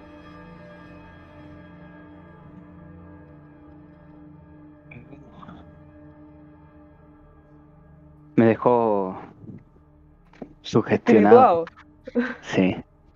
No, estoy espirituado, weón. Estoy espirituado. Mira, hay una luz. hay una luz en el cielo. Después voy, voy a deshacer. ¿Sí? Que en España prenden eh, fueguito como en las playas y saltan la, la hoguera como para pedir deseos y cosas así. Pero bueno, que cada, cada país tiene como su propia costumbre o en el mundo es como, el, como la de echarle las monedas a la fuente. Claro. ¿Por qué le echamos las monedas a la fuente? ¿Ah? Porque uno jura que te va a llegar plata, bueno, nunca te llega plata. Así la plata la tienen los que se meten a la fuente a sacar. Cacha, cacha, encontré uno que dice, asomarse por la ventana. Se dice que la última campanada de las 12 de la noche, weón, ¿viste que estas weas son como antiguas, como campesinas? ¿Cuándo escuché una campanada a las 12 de la noche, weón? Y como dice, se dice que a la última campanada de las 12 de la noche, una joven soltera, o un joven soltero, o un joven soltere, ah, se debe asomar a la ventana y verá pasar a su novio en persona, pues, weón. Me voy a asomar a la ventana, permiso. Ah. Ya no, ya jodiste. Y, pasa, y, pasa así como, como, como un weón así, en la que ver así. Que a trabajar así. Pasa un borracho. Ah, mi amor. Pasan los pacos así. Un, un, un milico. No, ni cagando. Un perro, ya. No, me pero- puedo enamorar de un perro. Pero sí, ahora hay, hay, ahora hay historias modernas, pues creepypastas modernas. Volv- Volviendo, ah, hablamos todo lo de la, la mayoría de los creepypastas de, de la noche de San Juan. Hay creepypastas modernos, pues. ¿Y sabes cuál es uno de, de los más clásicos? ¿Cuál? La, la tipa que te pide que la, la lleves, o la, la, la novia. ¿Tú cachai la Ay, novia? Yo sé que hay uno en Santiago que se llama La Rubia. La, de- la rubia de Kennedy. La Rubia de Kennedy, sí. Yo sé que ese. Pero es- esa historia está en muchos países. Creo que en Sí, po. Japón también hay una chica que se sube al, al auto. Acá en Chile. eh, Hay, hay muchos países que está esa historia de la chica que se sube al auto en las carreteras. Sí, porque es como, oh, y te hace dedo y tú te subes. Y se sube, y, te, y le vais hablando y de repente miráis para atrás y no está. ¿Te imaginas? Esa situación así como, Oh, me cago, mira, weón. sí. No, que ahora no tanto porque ahora ya no- casi nadie recoge personas en la calle. Yo, yo- yo, yo creo que como los creepypastas que yo me quedo pegada así como de ahora son los que sube Dross. No sé, yo soy fan de Dross. Y hay algunos que igual son cuáticos, igual Dross investiga y toda la weá, pero. Pero hay algunos que son cuáticos. No sé, una vez vi uno que era de una guagua, que era una grabación de seguridad de la casa, que había una guagua como en una cuna. Y esos son como los últimos videos, así como 2021 que subió el weón. Y ¿cachai? Que la guagua llora así, llora, llora, llora, y de repente es como que alguien la toma y se para en la baranda de la cuna, pero erguida, sí, la guagua erguida, como si la estuvieran tomando de, debajo de los brazos. Y la guagua lloraba y como que desesperada, y de repente como que la sueltan y la guagua cae así como guagua, pues, ¿cómo una guagua se va a parar en la baranda erguida, weón? Y esos videos yo los encuentro súper friki, weón como muy creepypasta de ahora, porque ahora hay más tecnología, ¿cachai? Y obviamente sabemos que los videos hay que investigarlos, si, si puede haber sido otra cosa, ¿cachai? Como efectos visuales y toda la weá. Igual este video podría haber sido un montaje o algo así, ¿cachai? Pero se supone que Dross trata de investigar cuando las weas son montaje y cuando no, ¿cachai? Pero hay bastantes videos que son así como muy frikis, o fotografías. Mira, hay una muerte que... eh, la muerte de Elisa Lam. Elisa Lam. Ya, esa es la de Japón, ¿o no? No, la- no cachai una tipa que eh, de repente estaba la, la muestran como las grabaciones de la cámara. Ah, es la del estanque que- de agua. Sí, que esa la encuentro muy cuática, es como, bueno, y la grabación, ¿y qué pasó? Después la y nadie se explica nada. No, pues sí, de hecho esto es un documental en Netflix de esta weá, pues weón. Y todavía no se logran determinar cómo Mm, murió. No, pues. Es una weá muy extraña, pues weón. Como. Porque se veía que ella estaba arrancando de alguien. Claro, uno saca en conclusión ya, a lo mejor alguien la estaba persiguiendo y la quería asesinar y la tiró al estanque de agua, ¿cachai? De un hotel. Pero como que la- el tema de las grabaciones, como que no, no, no se puede sacar esa conclusión, o sea, sí, pero, pero quedan como cabos sueltos de esa historia, weón. Es muy brígido.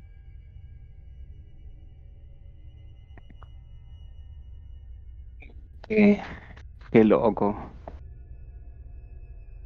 Es, es, es muy.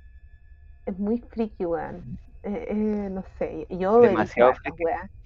Yo he visto hartas weas, weón. Pero que yo ahí- soy fan ahí- de ver como creepypastas, weón. Como que me, me encantan.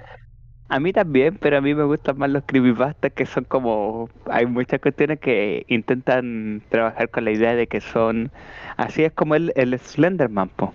El Claro, Slenderman. po. Es que esos son los creepypastas que son como más fact fiction. Como el de el de Slenderman. El. El ¿Cómo se llama? Este, el del experimento del sueño ruso. Como que, o, el, o el de Calamardo. ¿Cachai? Como que esas weas son como más. La Igual muerte gana, ¿verdad? Slenderman se- se supone que, que hay gente que dice que es un extraterrestre, po. ¿cachai? Sí, po. Hay uno que, si no me equivoco, que se llama El hombre que ríe. Se llama el. El Lau- Lausen Gill. O el hombre que ríe. Que se supone que. Eh, Lau, Lautin Jack. O no, no me equivoco, no sé cuál. Eh, se supone que hay un. Hay un creepypasta, no me acuerdo el nombre del tipo. Que. Eh, hay como imagen editada, obviamente, y él, donde hay desastre, él siempre está. Y se le ve como riendo, o no tiene cara, una wea. eh. No, oh, el la hombre de- acuática. el cuello desviado, cuello roto. Creepypasta. Pero es que eso, eso es lo que bacán de los creepypasta porque son como inventar nuevas historias. Podrían inventar hasta un creepypasta de nosotros, ojalá. Sí, son. Son cuáticos, como que igual, bueno, los que son como más fact fiction, como que uno puede decir ya, sí, hay ya como una historia bizarra, ¿cachai? Como, no sé, como suicidio calamardo, wey, así, ¿cachai? Pero, o como la historia de los Rugrats, que no sé, porque dice que Angélica era esquizofrénica y todo lo había inventado, ya, como esas weas, ¿cachai? Son, ya, eso es como un rubro del creepypasta. Pero yo creo que el, otro rubro del creepypasta son como estos videos raros, así como, no sé, yo he visto muchos videos de Poltergeist y bueno, he quedado para la cagada porque claro, pues igual en cierto modo, dudáis, yo he visto compilados de Poltergeist y weón, son palollos, y son palollos. Yo creo que el que más me dejó impactada han sido dos. Que uno es que el weón dejó la cámara en automático en un trípode. Y el espejo, o sea, en la cámara la dejó mirando al espejo para que se viera de que no había nadie en la casa. ¿Cachai? Como que. Y que nadie estaba manejando la cámara. ¿Cachai? Y el video parte con la, con la cámara mirando al espejo. Y ¿cachai? Que se escuchan pasos o como una respiración y la cámara se empieza a mover. Y, se- y se mueve al frente al espejo, tú ves que la weá no. Supuestamente no lo está manejando nadie. Y después como que gira la cámara y bueno, se empieza a mover todo, así como las sillas, se abren las puertas, vuelan las weas, ya, ese lo encontré brígido. Y el otro que encontré, bueno, igual es que he visto varios. El otro que es muy cuático, eh, que sale un cuadro de Jesús, como del Sagrado Corazón. Ese, ese video es del 70, ¿cachai? Un video súper antiguo. Eh, Sale como una cómoda con ropa y un reloj. Y cachai que la cámara está grabando eso y el reloj empieza como a acelerar en los minuteros y se cae. Y después empieza el, el cuadro de Cristo como a llorar sangre y se abre un cajón y empieza a salir una ropa, así como flotando. Bueno, ese video lo encuentro terrorífico, weón. Así que digo, weón, ¿de dónde sacaron este video? Y el otro que encuentro terrorífico, ¿has visto el de la niñita que se peina en el espejo y se da vuelta No. y... Weón, ese, ese es paloyo. Weón, búsquelo en YouTube. Es una niñita chica como de dos años que se está peinando en el espejo y como que le hablan, la niña se da vuelta, pero la imagen de ella queda pegada en el espejo. Oh, Así, así como película de terror, weón. Esa weá, la, esa weá la encuentro como macabra, así como, ¿será real? ¿Será mentira? ¿Será una edición? No sé, weón, así como, no sé, como weón, muy raras. esto me, me dieron ganas de. El miedo me hizo orinarme los pantalones. Tengo miedo. Tengo miedo. Tengo miedo. ¿Cachai ese tipo? No. Hay un tipo que dice, tengo miedo. Bueno, música. Sí, no, en, en internet, weón, hay, bueno, yo- a mí yo soy fan de ver esas weas, ¿cachai? Como, no sé si serán creepypasta o sí, yo creo que en parte sí, pero mm, como estos, estos videos que muestran weas como inexplicables, como extrañas, ¿Ya? como, no sé, he, he visto videos de muñecas que se mueven, por ejemplo, muñecas que se mueven, y también he visto videos de duendes. Esas weas son rarísimas, weón. Que puede ser, que puede ser tantas cosas. Pero eso lo entretenido el creepypasta, porque estoy como entre la realidad y ficción, que puede ser un montaje, como puede que no, ¿cachai? Yo, el último video, uno de los últimos videos que vi de Dross, ah, casi le estoy haciendo promoción al weón, así que páganos. Ah, queremos nuestra comisión por nombrarte ya tres veces. Ah, Cambiémosle el nombre de Dross.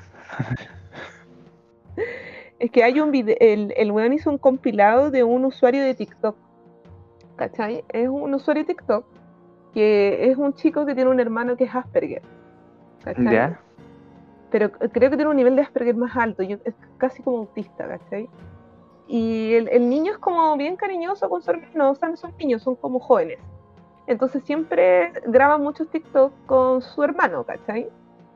Y ese hermano como pareciera que tuviera como menos edad de la que aparenta, por, mm, no sé, yo- se supone que tiene Asperger o autismo, pero yo creo que tiene otra cosa. Eh, porque no habla y, se comporta como un niño de 8 años y se ve como de 20, ¿cachai? Entonces tiene juguetes, él tiene como peluches y muñecos. Y resulta que los mismos usuarios de TikTok se dieron cuenta que en, en los TikTok que iba subiendo este joven, eh, los muñecos se movían. Y miraban al joven que tenía como, no sé, aparentemente un, alguna, mm, eh, no sé, Un trastorno. claro, un trastorno psicológico. Eso, ah, sí, es un trastorno. No tenga, no tengáis miedo de decir que. Es que no, no la quiero cagar porque estoy hablando con un psicólogo. Ah, eh, No, no, tranquila. Sí, cuando fui a la entrevista también pues le pregunté cómo uno tiene que preguntar, oye, ¿cómo se refieren ustedes? Yo fui a la entrevista y le hice la pregunta, oye, ¿cómo ustedes se refieren a las personas con discapacidad? Me dijeron personas con discapacidad, ah, ya. Yo le dije porque en otras partes se le refieren con otra forma, Claro. si cada... Ya, tenía, es un trastorno, un trastorno intelectual. Claro, como, como de edad o cosas así. Y caché que los muñecos, en la muñe- tenía como una muñeca, como una de esas, no muñecas, como estas guaguas que, que estos muñecos que parecen guaguas. Y en varios videos movía la cabeza esa wea, movía la cabeza y miraba al weón. Y los mismos usuarios le escribieron al cabro porque el cabro no se había dado cuenta, el otro el que hacía los TikTok con el hermano, no se había dado cuenta que los monos se movían, pues. Y esos monos salen en como en 5000 videos que sube. Y bueno, y los monos se movían. Y, encima lo dice, weón, cuando los muñecos se mueven weón así. Y yo quedo la cagada, así como. ¿Cómo lo hacen? Ah, Se, mu- se mueve, él puso, se mueven, yo, mamá, ven a abrazarme. sí, de hecho, yo igual sigo hartos TikTok como creepies. De hecho, hay varios que son bien bizarros. Hay usuarios que son bien eh, bizarros. Usuarios, así que como que tienen así como usuario 5230 y suben weas creepy. Como que el usuario es creepy en TikTok y el, el, el contenido es creepy. Y, y son paloyas, así como que una que se mete a internet a buscar pura wea rara. Y, y bueno, así es como, ¿por qué suben estas weas, weón? Son como, y, y hay unos que suben como compilados de gente que hace TikTok y que justo le pasan cosas paranormales. Así como bailando, así como en otra, y de repente no sé, se mueve algo, se les abre la puerta, o etcétera, ¿cachai? Como... También hay cosas, también hay que tener cuidado de no caer en la sugestión de de ser sugestionado.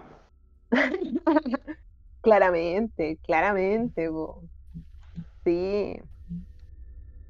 Bueno, acá nosotros en, en, en Valparaíso lo único como más místico que tenemos es la cueva del Chivato, la que está cerca del Mercurio. Y que, pero es que en Valparaíso, eh, y más encima la cueva del Chivato tiene una explicación real. po. ¿Cuál es la explicación real? ¿Ah, tú no cacháis la historia de la cueva del Chivato? No. Eh, ya cuando apareció toda la del Chivato, que morían toda la gente, eran un grupo de ladrones que se ocultaban en, en la cueva que estaba ahí y salían ¿Ya? a asaltar y mataban a la gente violentamente y ellos mismos se, se dedicaron a esparcir el, el mito del, del Chivato. No te puedo Casi. creer. Casi la historia es un capítulo de Scooby-Doo. Sí. Me hubiera salido con la vida si no hubiera sido por estos policías entrometidos y su perro. Sí. Oh, no me idea, no tenía idea de esa historia de la cual. Yo, yo sé que está la cual chivato como mito dentro de acá de la región, pero. A los tipos los fusilaron, parece. Sí, Si no me porque en equivoco. aquellos sí. años se fusilaban. Sí. Pero los tipos eran eran ladrones. Los tipos, lo que pasa es que antiguamente, por lo que me comentaba Lali, eh, es en esa parte no, no existía, era era playa, ¿cachai? Ya. Era puro mar. Como antes decía, era puro campo, era puro mar. Sí, pues. Y el donde estaba la cueva solamente se podía llegar eh, cuando había marea baja, una cuestión así. po. Entonces los tipos se escondían ahí. Y por eso, por eso la cueva del Chihuahua fue dinamitada. Ya, ahora entiendo todo. Entonces los tipos se escondían ahí y cuando venían a pasar, cuando estaba la marea baja, pasaban por ahí muchos borrachos porque era el cami- era más rápido pasar por la playa que irte caminando por el- los cerros, po. Claro, pues. ¡Uy, qué cuático! Entonces los tipos lo ¿ah? hacen. Ah, Por eso te digo que es una historia tipo Scooby-Doo, con muerte pero tipo Scooby-Doo. No, no, no era un ladrón, no era, no era el fantasma de un muerto, sino eran criminales haciéndose pasar por muertos. claramente, claramente. Vivo lo bueno. Y aparte yo creo que en esa época había más supersticiones, entonces como que Sí. funcionaba como, como para hacer sus fechorías. Por eso, eh, eh, hablando de esa cuestión, Scooby-Doo funciona, es- es- funciona con que creepypasta. Claro. Con, con leyenda urbana, así como... O bien, si me, me hubiera salido con la tuya, hubiera comprado este terreno más barato. Sí, real.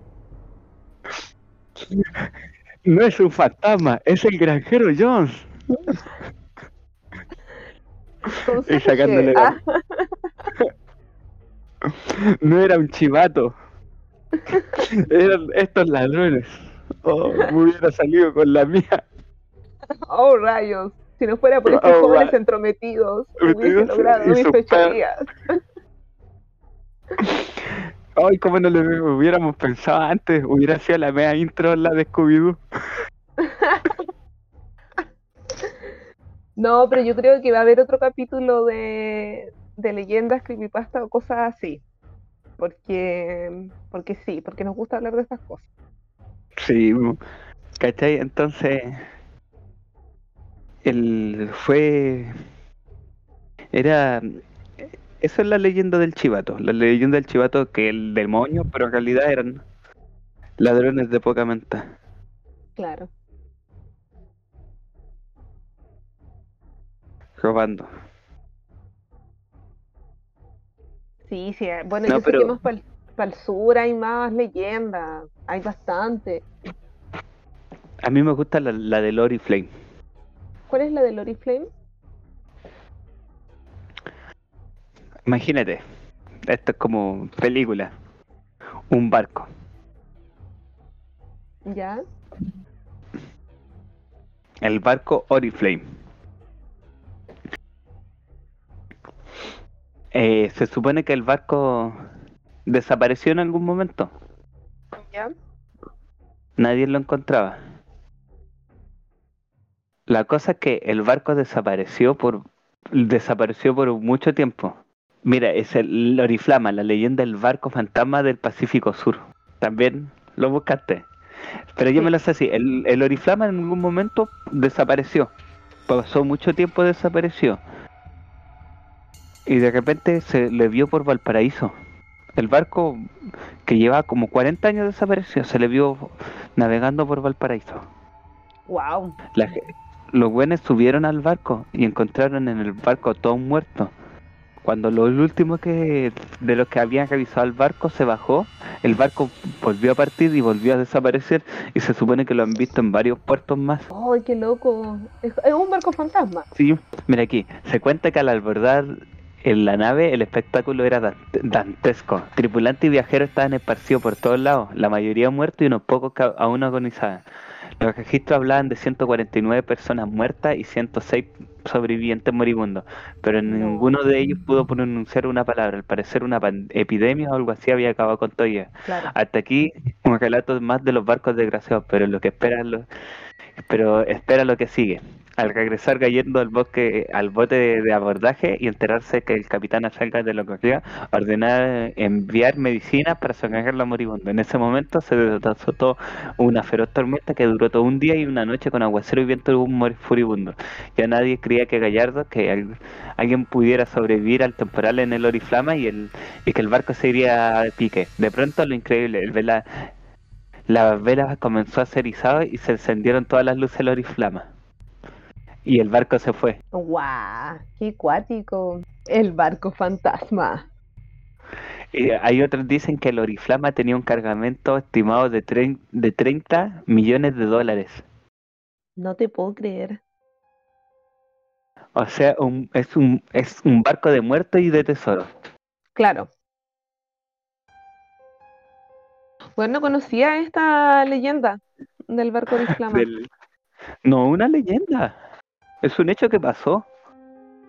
El barco Oriflama existe, pero se perdió y nadie sabe. Una de las últimas veces que se vio fue en la costa de Valparaíso con los, con los muertos que habían, pero el barco se, se, se activó y se fue. Brígido. Qué cuático. Así que si ves un barco en la bahía, Ya ahí se sabes. va, se va. Te, te, un piquero, weón, a sacar lo- las El monedas oro. de oro, weón. Ah, y era más encima era un galeón español. A lo mejor de ahí nació la canción. A Ah, mí me está- Galeón español, yo. Lo mismo quería. Ah, mira, ahí va zarpando. El barco en la ¿Qué? bahía. Ah, Ahí el va el... Llegó, el galeón. Ah, qué brígido, weón. La vida es un misterio, weón. Yo encuentro que estas weas igual son, son interesantes como de, de, de analizar y todo. Y, y por eso Pero igual es verdad, po, no hay que Sí. sugestionarse. Pero, pero eso es lo loco cuando la gente como que pasan cosas y, son inexplicables, por eso la tripulación muerta tiene una explicación. Puede haber sido una, una enfermedad que siempre pasaba en los barcos antiguamente, que había una enfermedad y inevitablemente se contagiaban todos de inmediato. ¿Cachai? Sí, y se morían. Pero de ahí al barco con todos moribundos zarpar en medio de una tormenta. en Bolivia un weón vivo así que quería quedarse con la plata, así. El único weón así. Y como, o sea, no se van a llevar las monedas, weón. me- voy a llevarme el barco, weón. O, lo- o, lo- o también puede haber sido como lo mismo el hecho de al, al tipo Scooby-Doo, como decía, que los que estaban vivos, no- los que estaban moribundos, se están haciendo los moribundos. po. También puede haber sido una buena actuación. Sí, de acuerdo. Ya, ya una tormenta en momento de escapar.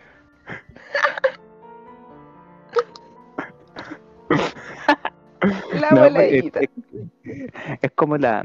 ¿Tú crees que Valparaíso tiene un indicador del fin del mundo? No, no tenía idea. Bueno, o sea, En la iglesia. yo, yo pensaba que Sí. en el sur estaba el fin del mundo, pero no en Valparaíso.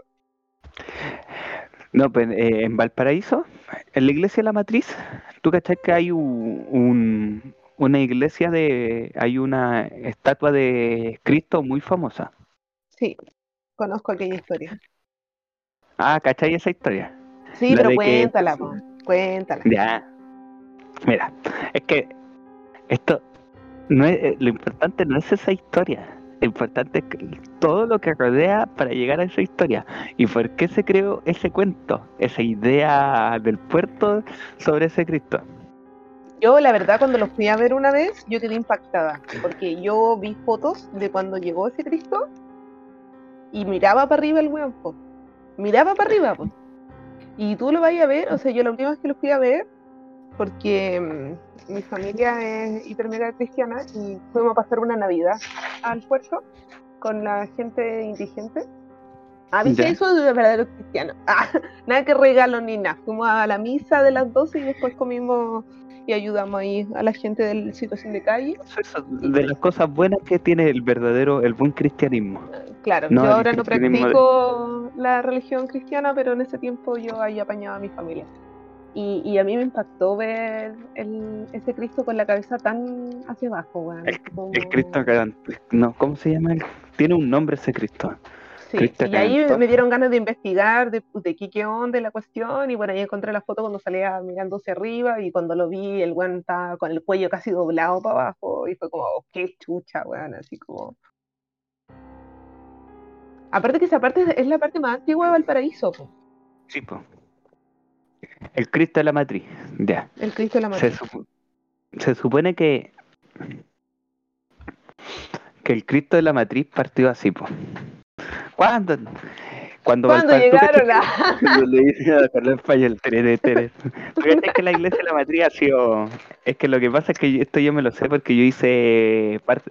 Mi tesis se basó en el tour comunitario de la iglesia de la matriz. Ay, hermoso, ya, me encanta. Entonces, como parte de mi tesis, tuve que estudiar todas estas cosas. po. La cosa es que. ¿Cuándo los indios con los españoles? La cosa es que. eh, se, se llegó cuando se trajo la igle- ese- este Cristo este Cristo iba para la iba para un- una catedral en Santiago Ya, no iba a ser para acá. ¿Cachai? Y tú cachai que la iglesia de la matriz ha sido, ha sido bombardeada por piratas, ha sido quemada, ha sido asaltada, Sí. saqueada un montón de veces. Sí, porque llegaban muchos piratas en esa época, demasiado. Y el, y el Cristo, eh, la iglesia de la matriz que tenemos como la versión número 5, ¿hey? Como actualicemos la iglesia de madera. Mira, el santuario de Teres- el santuario de Teresita de los Antes todavía, todavía no, se, no ha sido terminado. Y, y en la iglesia de la matriz tiene como seis Como versiones. cinco versiones, claro. Reloaded, Resurrection. Ahora está en la versión HD. 4K, weón. HD ya 4K. Es como cuando así, cuando así informe o, o trabajo en la universidad o en cualquier, este sí que sí, este es el verdadero. Sí, ahora este sí que sí. Hoy típico tenéis como 10 eh, Word guardados. Ahora sí que sí. Este sí que sí. Este sí que sí, el final. Este sí. Ahora sí que sí, que sí. O le, o le vais poniendo así como eh, intro más intro más segunda parte, intro más tanto más tanto. Intro, intro 1.2. Intro intro 1.2.1. Intro 1.1.2. Grande la iglesia de la matriz. Me encanta esa iglesia. Porque Y la, ya, po. porque más espera, está hablando. Sí, ya. La cosa es que cuando llegó el Cristo, eh, llegó al puerto, lo tenían que llevárselo a Santiago, a la catedral de Santiago, no me acuerdo si a la de Maipú, una de las catedrales importantes de Santiago. Ya. La cosa es que ese día eh, Oye, puso a llover, otra versión, pero dale, dale. Me- que me gusta escuchar esta versión. se puso a llover, empezó a llover, a llover, a llover, a llover, los caminos de tierra se inundaron, la cuestión así, y cuando los iban a sacar de la iglesia, porque estuvo varios tiempos en la iglesia por parte de la procesión, po, no pudieron sacarlo, po, no pudieron sacarlo, no pudieron llevar los barcos, no pudieron hacer nada con el Cristo. Entonces llegaron a la conclusión de que el Cristo no se quería ir, se quería quedar en la matriz. Y si Cristo quería quedarse en la matriz, ¿qué podía hacer contra su voluntad? Si no, ¿Tú le, da la wea. Si no le da la wea, al Le- después la maldice igual que la higuera, weón. Exactamente. Le Claro, dio la no, weá, no, ¿no? Con Jesucito no, con Jesucito no. después no hay vino, se- después no hay vino para los curas. Ahí se quedó. ¿Cachai? ¿Y por qué viene toda esta cuestión de.? Y ahí te- tenía la cabeza erguida, Sí, completamente erguida, no estaba así. sí, hay sí. fotos. ¿Cachai? No, no creo que haya estado con, ah, no haya fotos de el- la cabeza totalmente erguida. Pero sí estaba, ahí estamos hablando del momento cero, estamos hablando de como el, seten, el mil, en 1700 y algo. Oye, ¿sabéis que yo me sabía otra versión, weón? ¿Cuál? Mira, eh, yo la versión que sabía era de que el Cristo de la Matriz, o sea, que llegaron unos piratas a saquear la, la iglesia y ya se la habían saqueado caleta veces. ¿Cachai? Entonces la weá como que estaba súper pobre, no tenía ni una weá.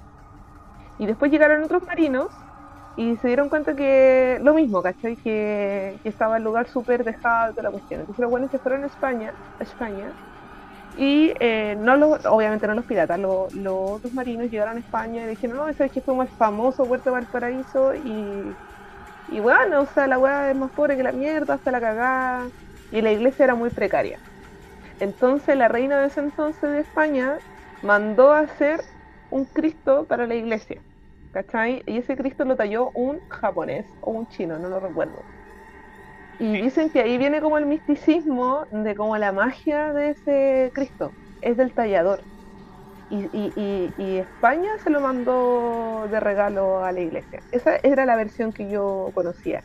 Y que cada vez que pasa algo fuerte en Valparaíso, ese Cristo cada vez mira hacia abajo. Sí, pues. Y se supone que cuando toque su, su, su pecho, su mentón con su pecho, es el fin del mundo. Ah, esa, ese es lo que tú hablabas del Sí, pues. El punto importante de ese Cristo es que si su, su mentón toca con el pecho, se acaba el mundo. Ahora está tocando el, el mentón con el pecho. pues. No. Ahora no, ahora eh, hay por lo menos unos uno, uno dos centímetros. O sea, estamos cerca del... Estamos cerca del fin del mundo.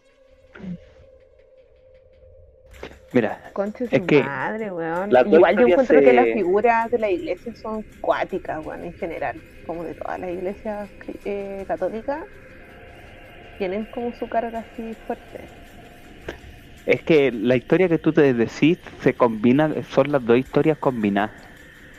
Ahora estaba leyendo que se van, que son la mi parte de la misma historia, ¿cachai? Claro. Eh, eh, y el Cristo se iba a llevar a, se iba a llevar a Santiago po. y ahí se puso a y una de las otras historias fue que cuando hubo un terremoto ¿cachai? y venían las aguas del mar a a comerse la, lo que, que- lo que había los buenos los feligreses sacaron el Cristo para salvarlo y cuando saca, lo sacaron fuera de la iglesia el agua de mar se paró y se devolvió Ya. Sí. Lo mismo que cuando fue, la- fue el incendio y los volvieron a atacar los piratas, la, eh, la iglesia se quemó y lo único que no se quemó fue el Cristo. Cuando los piratas destruyeron la wea, todo se destruyó y adivina lo único que no fue. Es Cristo. El Cristo. Entonces por eso dicen que como emblema más 10 protección. Ay. Y por eso digo que eh, por leyenda se- si la si ese, esa estatua de Cristo pone la cabeza ahí en su pecho, cagamos. Rígido. Yo lo creo porque ese Cristo es más cuático que la chucha, siendo de madera y de todas las weas que está hecho, se mantiene súper bien, po. No tiene polilla, no tiene ninguna wea y es uno de los Cristos más mantenidos. Sí, po. Sí, es verdad. Eh, eh, eh, Es, es cuática igual esa iglesia, yo igual la encuentro bonita.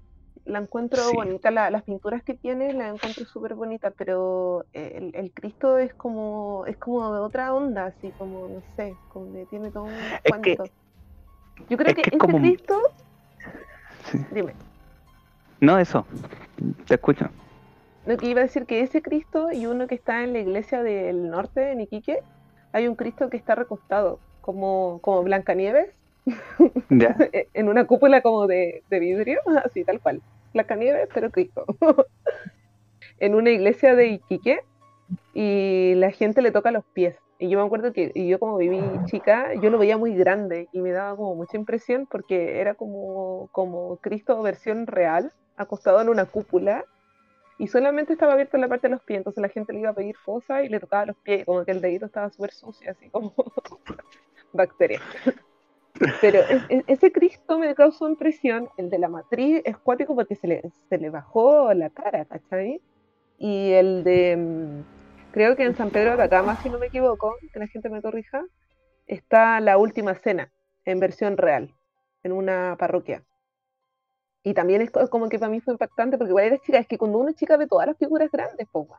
Entonces yo veía así como la última cena en real y era como, chucha. Pero el de la matriz tiene como una carga así como, no sé, esa iglesia a mí me da como una energía así como rara, así como que me da cosas, no sé. Mira, hay es que esos cristos son muy bien hechos y dan como aquí. Desde entonces la cultura es venerada y se dice que cada año reclina más la cabeza y que lo hará tanto un día que se le quebrará. Y cuando pase eso, se acabará el mundo. Cuando Ah, ese cuando Cristo se le pierde. quiebre. Sí. Ay, qué miedo. Yo creo que el día que pase voy a ir para allá y lo voy a pegar con Agorex. Por favor. Amigo, no, amigo, vuelve. No, por favor, no quiero morir. Quiero seguir viviendo. Eh, sí. Bastante. Todo un misterio, así que si Eh. no ha visto ese Cristo, vaya, vaya a darse una vuelta Vaya. a la iglesia de la matriz y véalo, porque es, es impactante. Yo lo encuentro impactante. Da miedo. Así es. Yo creo que por hoy día lo dejamos aquí. Sí. Oye, estuvo buenísimo el capítulo, un poco sugestionado, pero. ah, pero me encantó este especial de la noche de San Juan. Hagan sus rituales y nos cuentan. Con momentos de miedo. Cuando llegó al misterio, Todavía tengo. tengo la, la- la piel de gallina. Así Sí. que espero que, que la hayan pasado muy bien en esta conversación espeluznante. Tengo. Jorge, Jorge, Tengo. Jorge no va a dormir hoy día, weón. Tú, tú dormías acompañado, pues weón, pues yo, yo duermo sola, weón. Me van a tirar las patas en la noche.